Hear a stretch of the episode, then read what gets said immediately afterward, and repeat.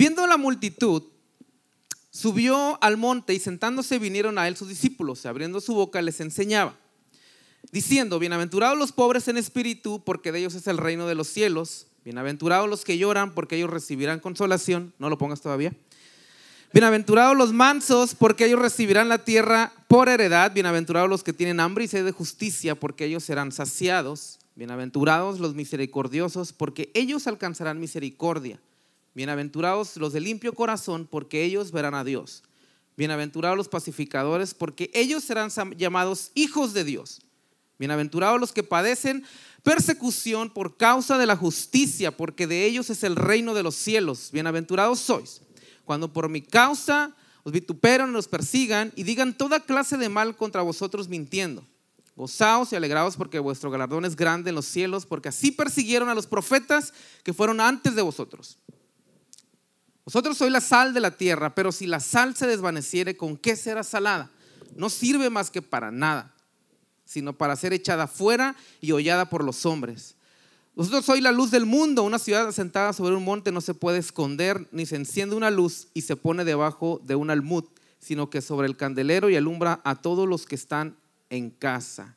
Así alumbre vuestra luz delante de los hombres para que vean vuestras obras y glorifiquen a vuestro Padre que está en los cielos. Cierran sus ojos. Señor, te damos gracias por esta palabra, Señor, que hoy podemos leer, Señor. Sabemos que es tú, Señor, hablando. Sabemos que eres tú, Señor, guiándonos a través de todas estas enseñanzas, Dios. Que desde ese entonces y hasta hoy, Señor, han sorprendido porque han sido diferentes y totalmente diferentes a lo que se enseñaba en aquel entonces y a lo que hoy, Señor, la cultura y el mundo nos quiere enseñar, Dios. Pero hoy queremos adentrarnos, Señor, en esto y queremos saber y conocer qué es lo que tú quieres, Señor, que nosotros aprendamos y qué es lo que desde ese momento, Señor, hasta hoy tú quieres que nosotros nos quedemos con eso en nuestro corazón, Señor, y lo pongamos en práctica. Ayúdanos, Señor, a entenderlo, ayúdalo, ayúdanos, Señor, a ponerlo, Señor, en práctica en el nombre de Jesús. Y todos decimos, amén. Dicen que si tú tomas todas las escrituras, todas las enseñanzas, todas, todas las de los filósofos, las de los psicólogos, las de Freud, las de cienciología, las del yoga, las de ¿qué otras enseñanzas? Las de la dieta keto, todas las enseñanzas habidas y por haber, todas, todas, todas, ¿no? Las mezclas, las pones ahí todas juntas y las tratas de de poner como tu, tu mayor, uh, no sé, como tu religión. Todas esas juntas solamente serían una porción diluida de lo que fue el sermón del monte, de lo que fue las enseñanzas de Jesús. ¿Por qué? Ah, no sé tú, pero hay diferentes corrientes y está bien, pero a veces la gente lo toma tan a pecho como una religión, las enseñanzas, las diferentes enseñanzas, y cree que es algo revelador, y cree que es algo nuevo, cree que, wow, esa enseñanza que dice tal coach, que esas enseñanzas que está enseñando en tal parte y en tal ah, agrupación de, de personas, etcétera, son nuevas, pero en realidad Todas, todas, todas, todas son extractos de lo que Jesús en algún tiempo enseñó. Por ejemplo, hace ah, unos meses estábamos platicando con una muchacha y ella nos decía que estaba asistiendo a una reunión en donde se les enseñaba a poder sanar sus problemas, sus corazones. Y decía, es que esto es algo súper novedoso. Esto es algo increíble que, que yo ya fui a un encuentro, yo ya conozco a Dios desde hace no sé cuántos años, pero esto, esto, esto, esto, esto es totalmente nuevo y es poderoso. Yo lloré desde que llegué hasta que me fui. Y nosotros, pues, pues ¿dónde fue, no? Y nos decía, es que yo quiero yo quiero poner en práctica esto en el grupo y, y, por qué no me dejan si yo, si yo quiero ah, si yo desde que llegué ahí me siento más en paz, me siento ah, que superé todos mis traumas y mis problemas y ya sané mi relación con mi papá y bla, bla, bla. Y nosotros pues, ¿sabes qué? No te podemos decir que no vayas, pero filtra todo, o sea, filtra todo a través de la Biblia. O sea, tú tienes tantos años de cristiana, o sea, filtralo, medítalo, ¿no? No, no, no, no, no, esto es otra cosa, esto es algo nuevo. Y bueno, siguiente semana volvimos a platicar con ella y seguía con lo mismo, que esto era lo más novedoso, que desde que llegaba ahí su vida había cambiado. Que qué encuentro ni qué nada, ¿no?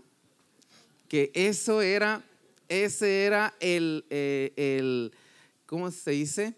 La, la, la luz que ella había, había buscado tanto tiempo. Para no hacerles el cuento muy largo, pasó como un mes y dijo, ya no me está gustando tanto. ¿Por qué? Porque ya me están diciendo, se están metiendo mucho con, con, mi mente, decía ella, están metiendo mucho con mi mente, ya quieren que a fuerza llore y que a fuerza me meta ahí a meditar y, y que voy caminando por, por un lugar y que soy yo sentada de niña y que soy en un rincón y, o sea, me quieren llevar como, no sé, me quieren hacer que llore a fuerzas y yo no quiero ya, ya no quiero eso. Y luego pasó la siguiente semana y no, no, no, ya quieren que meta no sé cuántas personas ahí, que los invite a la clase modelo y que no sé qué, y, que nos van a cobrar como 100 dólares por ser precio especial y bla, bla. Y ya la siguiente semana, no, ya me cayeron gordos. O sea, es Empezó como algo acá bien revelador y terminó siendo una estafa. Porque lo único que hacen las personas esas es que toman partes de enseñanzas bíblicas, cosas que Dios, Jesús ya dijo, las mezclan ahí con algunas cosas de la psicología y las plasman y ya te hacen, te lavan la mente, ¿no? Hay así diferentes cosas, así te puedes ir y puedes encontrar diferentes este, corrientes.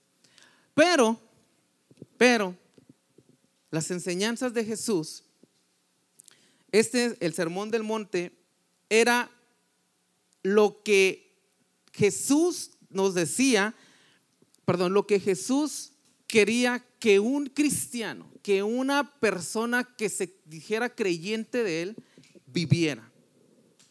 Que, que es, haz de cuenta que si tú decías, ¿cuál es el manual de vida de un cristiano? Tú, lo, tú pudieras agarrar esas enseñanzas y decir, así debo de vivir. Porque puedes, irte al Antiguo Testamento, puedes buscar, tratar de revelar, de encontrar una revelación en las cosas que sea Jesús o cómo las hacía y bla, bla, bla.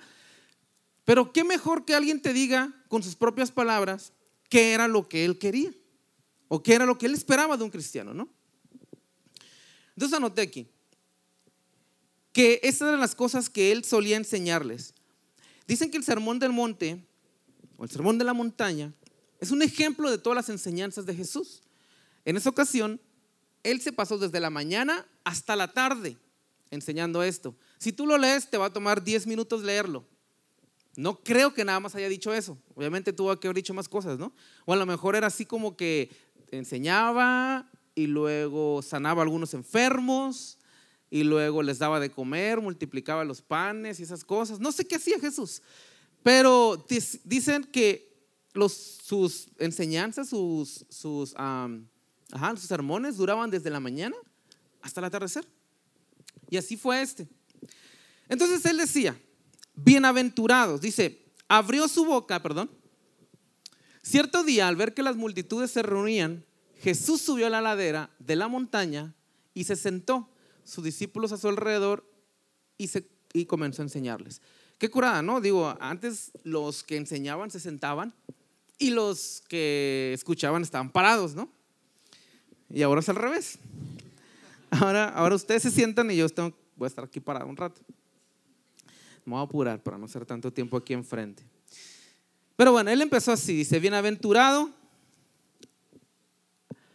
los pobres en espíritu, porque de ellos es el reino de los cielos. bienaventurados los pobres en espíritu, porque de ellos es el reino de los cielos. Ahora sí, primer cuadrito. Son nueve cuadritos.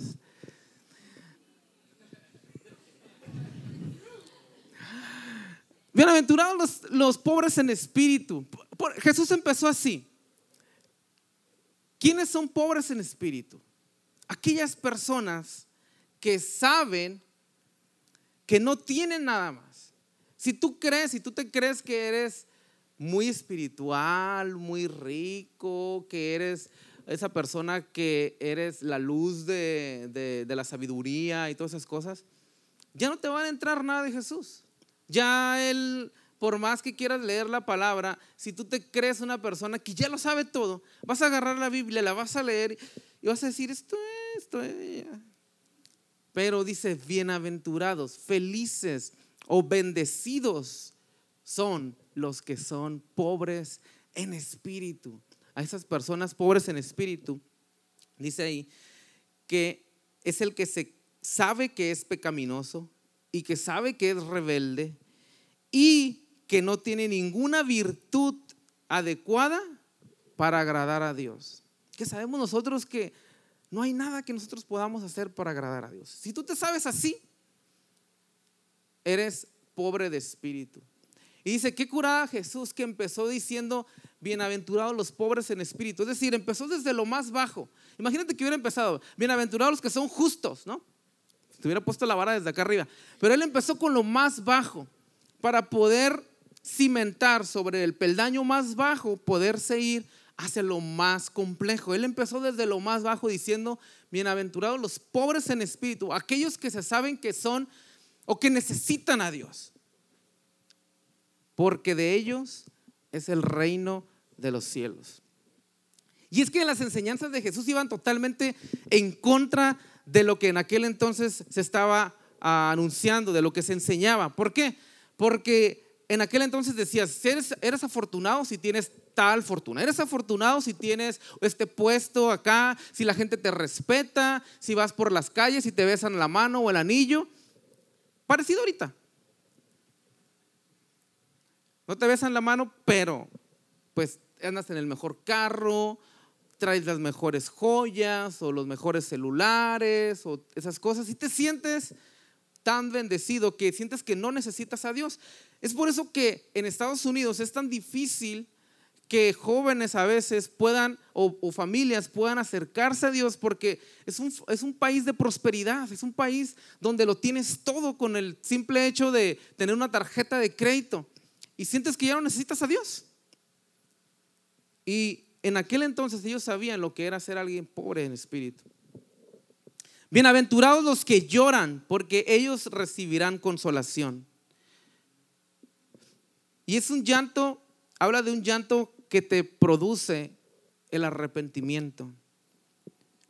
Dice, aquellos que lloran pueden saber algo especial acerca de Dios, la participación de lo que él padeció y un acercamiento al hombre de dolor quien fue familiarizado con la tristeza. Es decir, aquellos que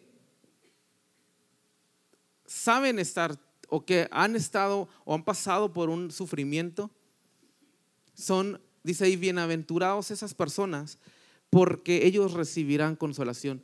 Una madre que ha perdido un hijo, no inventes. O sea, si a nosotros cuando de repente por 15 segundos no vemos a Luis David, sentimos que la vida se nos va. ¿Y dónde está?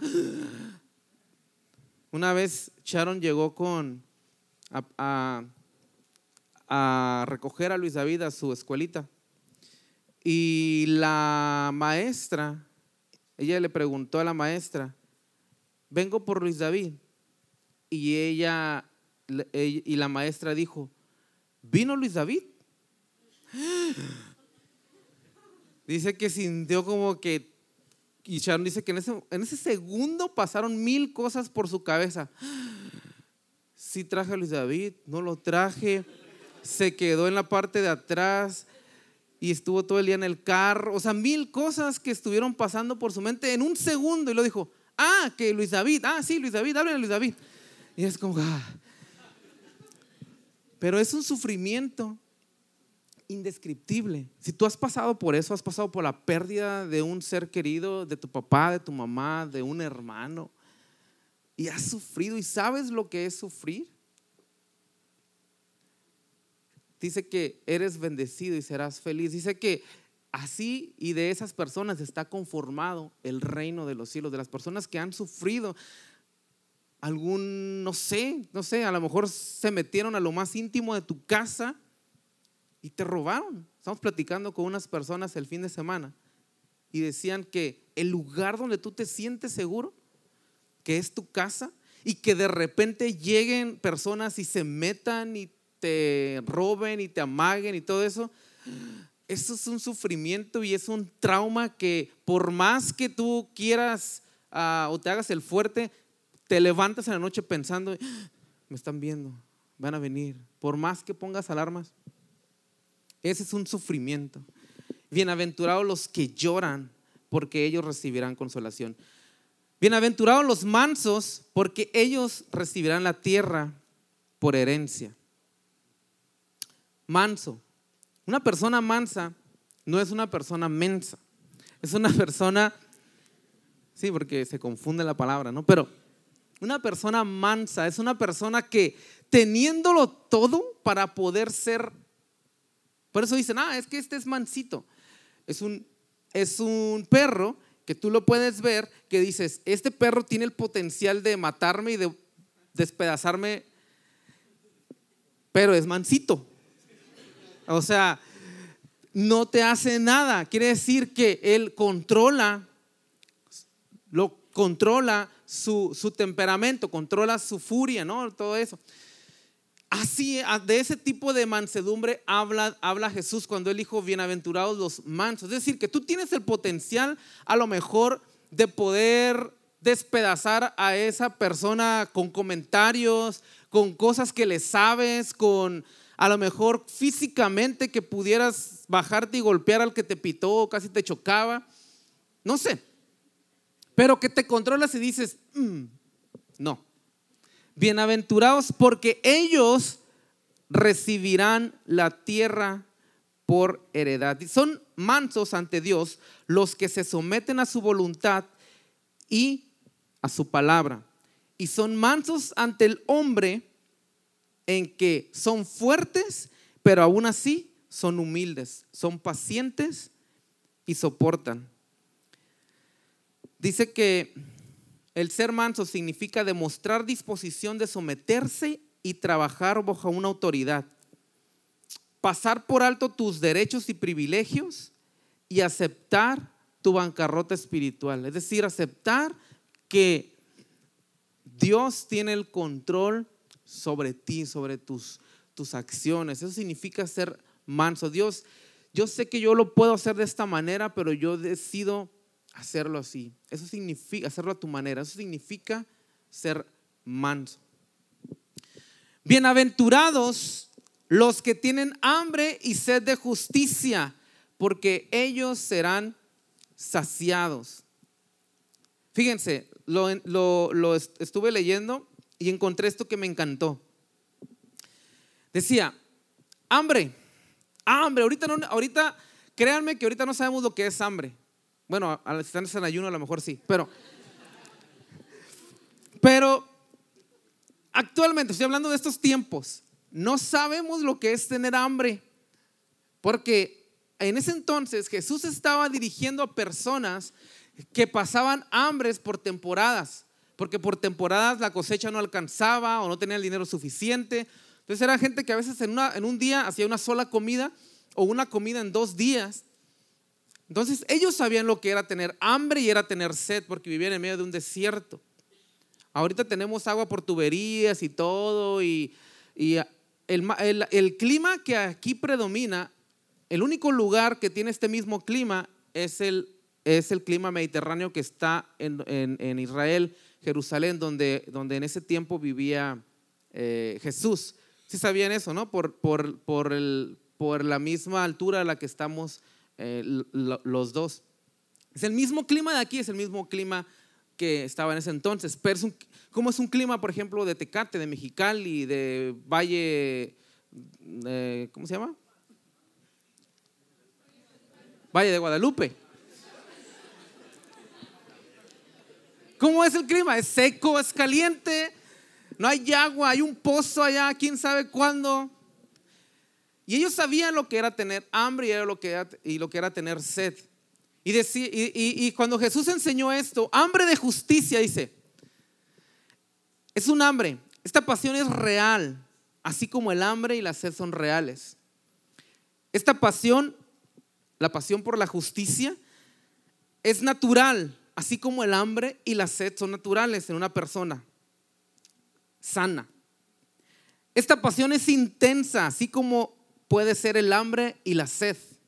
Estás hablando de que Ah, es que quiero que se haga justicia, sí, sí, sí. Oh, es que ah, hubo una violación de una mujer y, este, el hombre necesita este, morir o merece morir, no sé.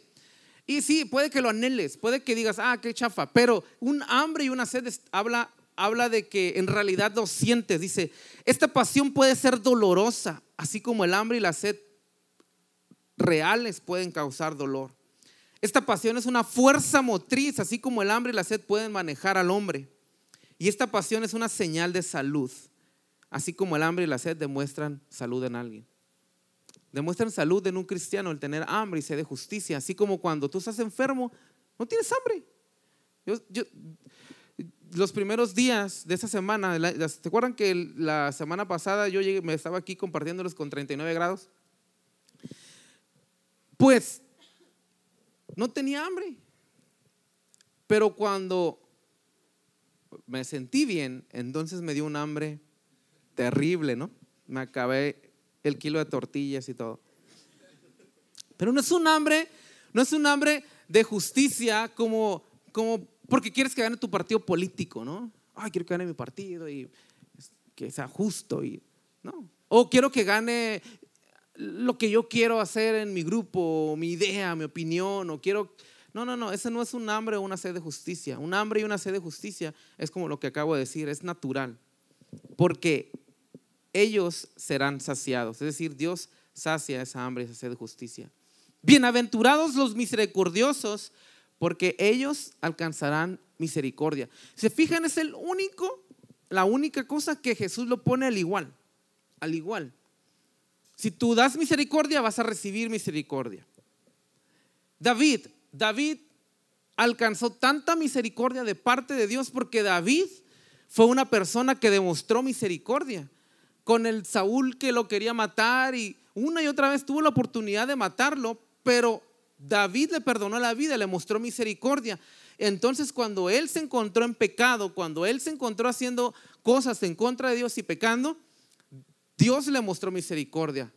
¿Recuerdan la parábola del, deudor que él le debía tantos millones al rey y que el rey le perdonó? Pero que él cuando salió de ahí se encontró a alguien que le debía algo, unos poco, un poco de dinero y no lo perdonó al deudor. Entonces, como él no mostró misericordia, el rey no le mostró misericordia después y lo mandó a encarcelar. Entonces, Dios quiere que nos manejemos así que seamos personas misericordiosas, que seamos personas que pasamos por alto la ofensa, que aunque tengamos la oportunidad de hacer sentir mal a esa persona, nosotros nos aguantemos. No, pero que no es justo, que no sé qué. Es que Dios no nos llama a nosotros tener un tipo de justicia igual, sino nos llama a extender misericordia. Eso es lo que Él quiere de, de nosotros que somos sus hijos. Y yo sé que a lo mejor has escuchado este mensaje una y otra vez, pero es que eso es lo básico. ¿Cómo vamos a empezar el año 2020 teniendo en nuestra en, mente lo que Dios nos enseña eh, de su propia boca? Por eso dice a él que él abriendo su boca enseñaba, porque pudo haber escrito una carta, pudo haberlo ejemplificado, pero él abriendo su boca, decía, abriendo sus labios, con palabras enseñaba esto. La que sigue. Bienaventurados los de limpio corazón, porque ellos verán a Dios. En el griego antiguo, la frase limpio de corazón tiene la idea de rectitud, honestidad y claridad. Por ejemplo, los de limpio corazón, dice, van a ver a Dios. Porque si tú tienes, si, tú eres una persona que eres honesta, eres una persona de limpio corazón, significa que lo mismo que haces aquí, en el grupo es lo mismo que haces allá afuera, lo mismo que vienes y, ejemplificas un domingo en la iglesia, es lo mismo que haces en tu casa. Esa es una persona de limpio corazón y las personas que son así, dice, pueden ver a Dios. Y a lo mejor dices tú, ¿cómo que pueden ver a Dios? Sí, los pueden ver real en su vida, lo puedes ver manifiesto en tu vida. ¿Cómo? A través de, de las de Dios manifestado en un milagro, a través de, cuando vas a conseguir o vas a buscar un trabajo, cuando vas a, hacer un examen, cuando vas a, a, pedir algo y Dios te da gracia. Puedes ver a Dios. ¿Por qué? Porque eres una persona de limpio corazón, que no tiene un corazón dividido, pues, ¿no? Que no eres uno aquí y otro en tu cuarto a solas. Eres una persona de limpio corazón. Bienaventurados los pacificadores, porque ellos serán llamados hijos de Dios. Qué curada, ¿no? Dios nos ha confiado el ministerio de la reconciliación entre Dios y los hombres. Pacificador no quiere decir que eres la persona que aguanta todo, ¿no? Sino pacificador es que tú eres una persona que estás buscando la paz. Y a veces para que haya paz tiene que haber guerra. A veces para que haya paz en tu familia, tú tienes que confrontar a una situación que está pasando. Tienes que hablarlo. A veces para que haya paz entre tus amigos, tú tienes que ser el que media ahí entre uno y el otro. Mi esposa es una persona que es pacificadora y es mediadora, ¿no?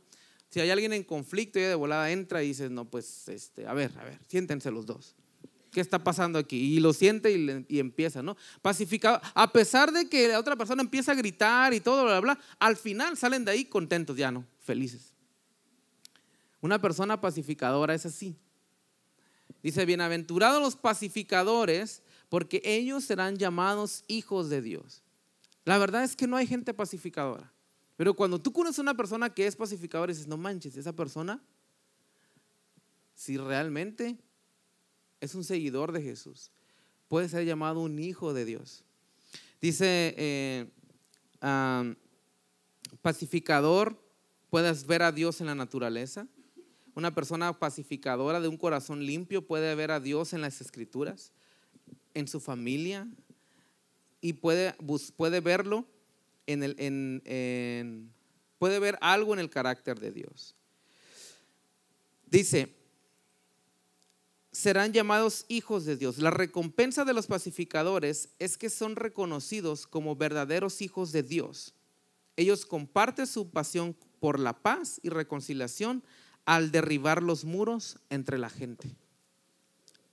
Es decir, una persona que es así trata de reconciliar y no puede ver personas que estén peleadas. Si tú tienes y eres de esas personas que te molesta ver personas que están peleadas, pero no haces nada, una, una, de las muestras de que eres un hijo de Dios es que tú actúes. Entonces comienza a actuar, comienza a que te importe poco lo que vayan a decir, ¿no? La que sigue dice, bienvenidos, perdón, bienvenidos, bienaventurados los que padecen persecución por, la, por causa de la justicia, porque de ellos es el reino de los cielos. Bienaventurados los que padecen persecución por causa de la justicia. Dice, ah, porque de ellos es el reino de los cielos. Cuando en, aquel entonces, vamos a ir al que sigue para, para tomar los dos, porque lo tengo, tengo aquí los dos. Gozaos y alegraos, bienaventurados seis cuando os insultes y os persigan y digan todo género de mal contra vosotros falsamente por causa de mí. Eh, antes, cuando Jesús mandó a sus discípulos a, a, enseñar todo este tipo de cosas y a poner en práctica todo este tipo de cosas, la gente los tenía mal vistos los, los tachaba de caníbales. O sea, una secta, los, los tenía como una secta, como caníbales, porque decían, ah, es que ellos dicen que se comen el cuerpo de Jesús y se beben su sangre. Han de matar gente ahí y han de ser caníbales. Aunque ustedes se rían, la verdad es que en ese entonces era algo que se decía de ellos. Los tachaban de inmoralidad porque decían que tenían sus reuniones de amor y de paz y decían que se reunían nada más para tener actos sexuales. De verdad. Por fanatismo, porque decían que creían en un Dios que iba a venir y que iba a restaurar y que iba a matar. Si ustedes leen Apocalipsis, imagínense que en aquel entonces leían Apocalipsis y de los jinetes del Apocalipsis y no sé qué, los tachaban de fanáticos y, los relegaban. Los tachaban de, de separación de la familia, porque cuando una persona se convertía, por todas las enseñanzas empezaba a apartar de su familia, porque empezaban a ver que su familia los contaminaba y en lugar de, acercar a su familia, se, alejaban y los acusaban y los, y los, los tachaban de traición. No obstante, el mundo persigue a la gente buena porque los valores y caracteres expresados en las bienaventuranzas son tan opuestos a la manera de pensar del mundo. Todas estas cosas que ustedes ven aquí todas esas cosas, todas esas enseñanzas, si tú vas y las vives allá afuera, estás yendo totalmente en contra de lo que se enseña. Luis David. Estás yendo en contra. Porque dice, una persona de limpio corazón, una persona humilde, una persona que procura la paz, que tiene hambre y sed de justicia, que eres pobre del espíritu. Te dicen, ¿para qué quieres a Dios? ¿Para qué quieres a la iglesia si la iglesia le ha hecho tanto daño al mundo? Mejor quita la religión, quita todo lo que es la iglesia, quita todas las cosas y nada más sé buena persona y ayuda a los demás. Bueno, pues esa enseñanza viene aquí realmente no te están enseñando algo bueno, te están diciendo, no vayas a la iglesia, pero sigue una enseñanza de las que vienen aquí de Jesús. Y aunque no lo crean, ha, habido, ha, está habiendo gente que está negando a Jesús, que lo niega, pero que dices, tú nada más sé una persona buena, tú nada más ayuda a los pobres, tú nada más eh, da de comer al que no tiene. Pues eso es lo que Jesús nos enseña. Pero a veces creemos que el ir a la iglesia, que el, que el aprender de lo que Jesús nos dice, es religión o es eh, fanatismo. Quisimos, quisimos ah, iniciar con esta serie porque aunque no sea algo, una palabra reveladora, una luz que a lo mejor te ilumina, una nueva revelación para el 2020, pero sí es lo básico que nosotros debemos de, conocer acerca de Jesús. ¿Qué es lo que Él piensa? ¿Qué es lo que Él quiere de mí? ¿Qué es lo que Él necesita de mí? Dice, sois la sal. Vosotros sois la sal de la tierra. Pero si la sal se desvaneciere, ¿con qué será salada? No sirve para nada, sino para echar, ser echada afuera y hollada por los hombres. Jesús está comparando a nosotros con la sal de este mundo. Te está diciendo, tú eres la sal, porque en aquel entonces, aunque ahorita digamos, bueno, pues la sal, ¿qué no? Vale como a 10 pesos el botecito así. Pero en aquel entonces era muy preciada la sal un poco de sal era tan preciosa y tan valiosa que a veces se pagaban a soldados romanos con sal. Por eso era una frase de vale su peso en sal. No, ahorita lo decimos en oro, pero antes decía vale su peso en sal. Porque era tan valiosa.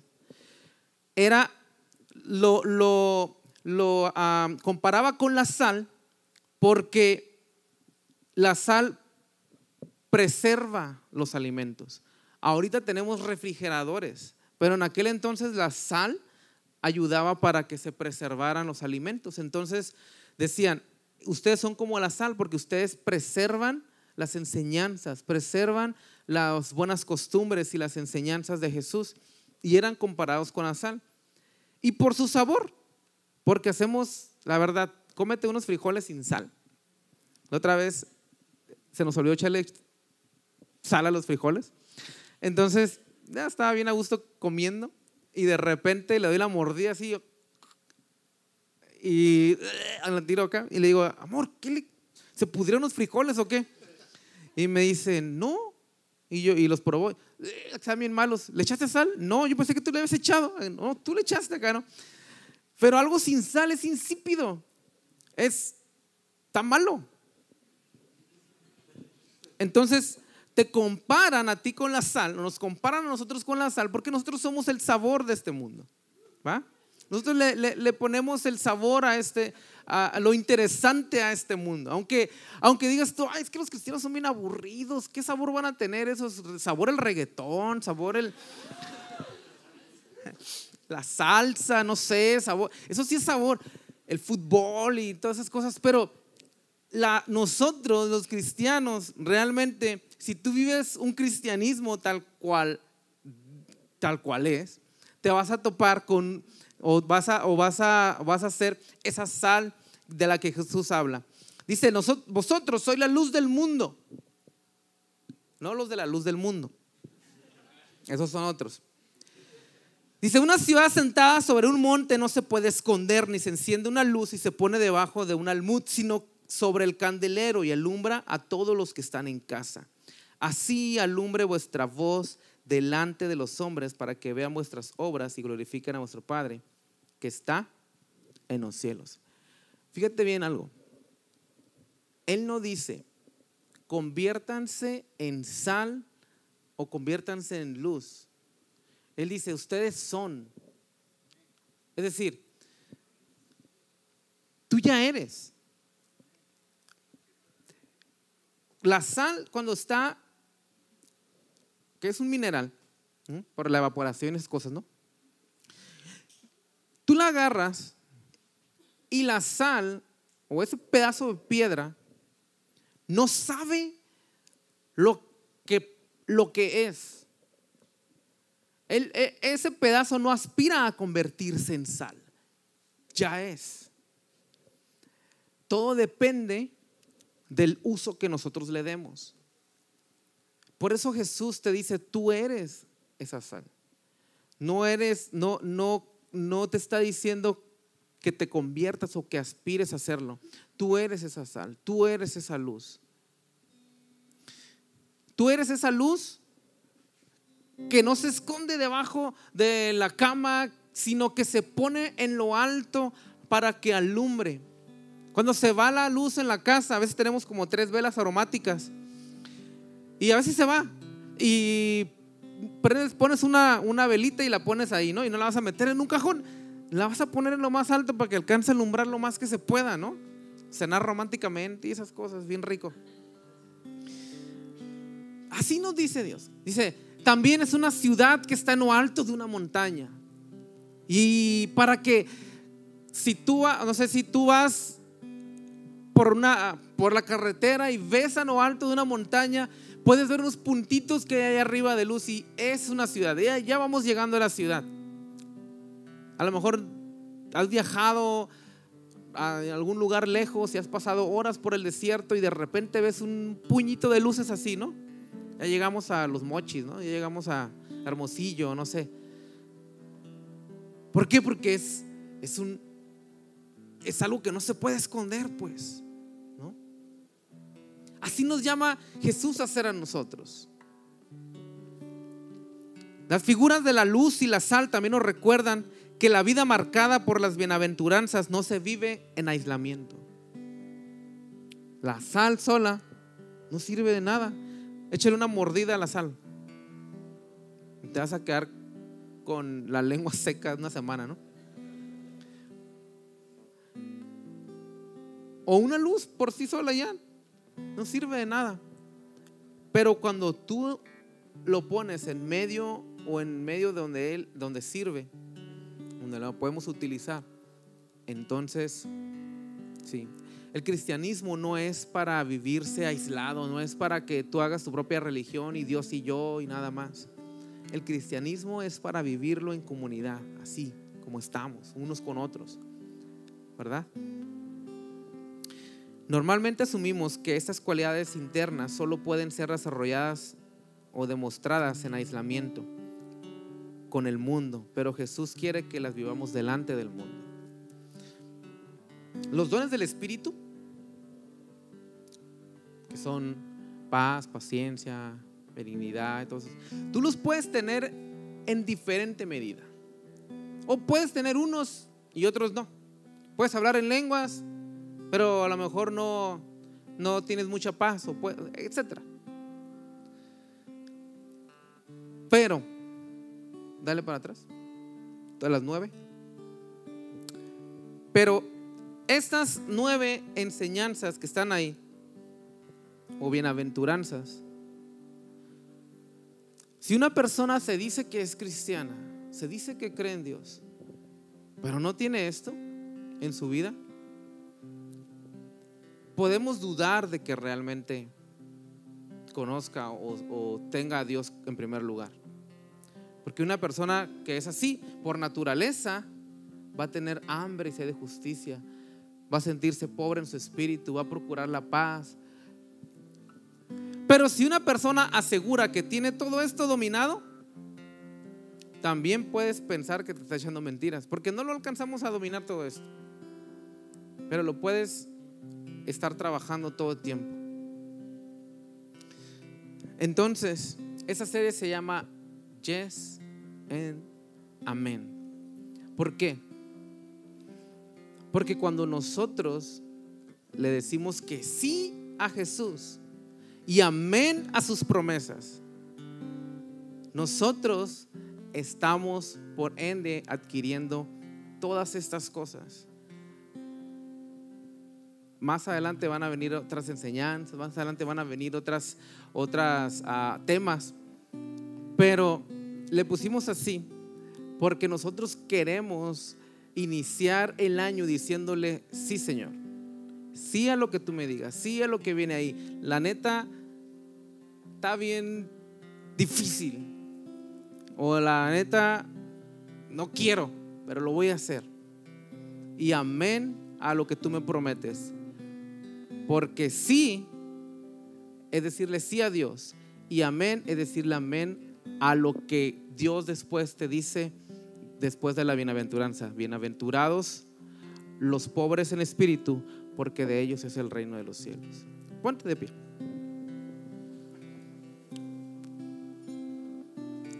Cierra tus ojos, vamos a terminar ya orando.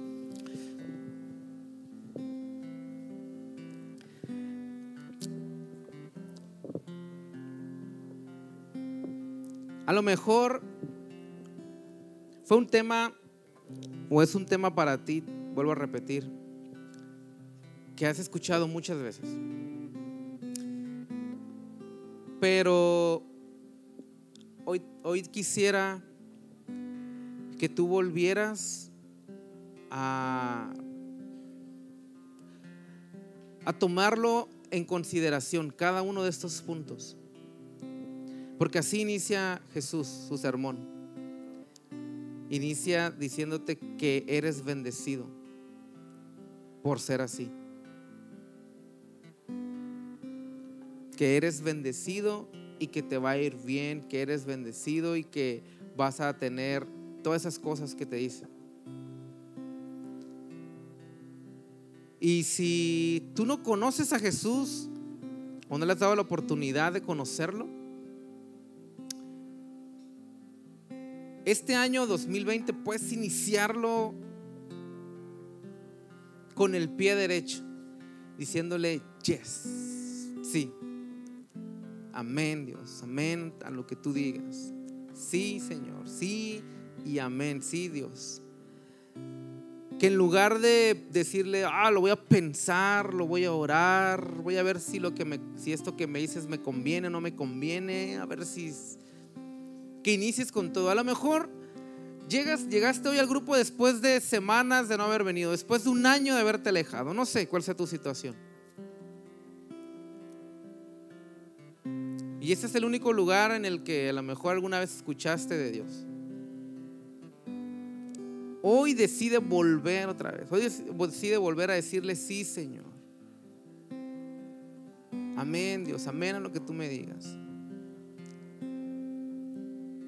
Decide volver a creer en Él. Tener la confianza en Él.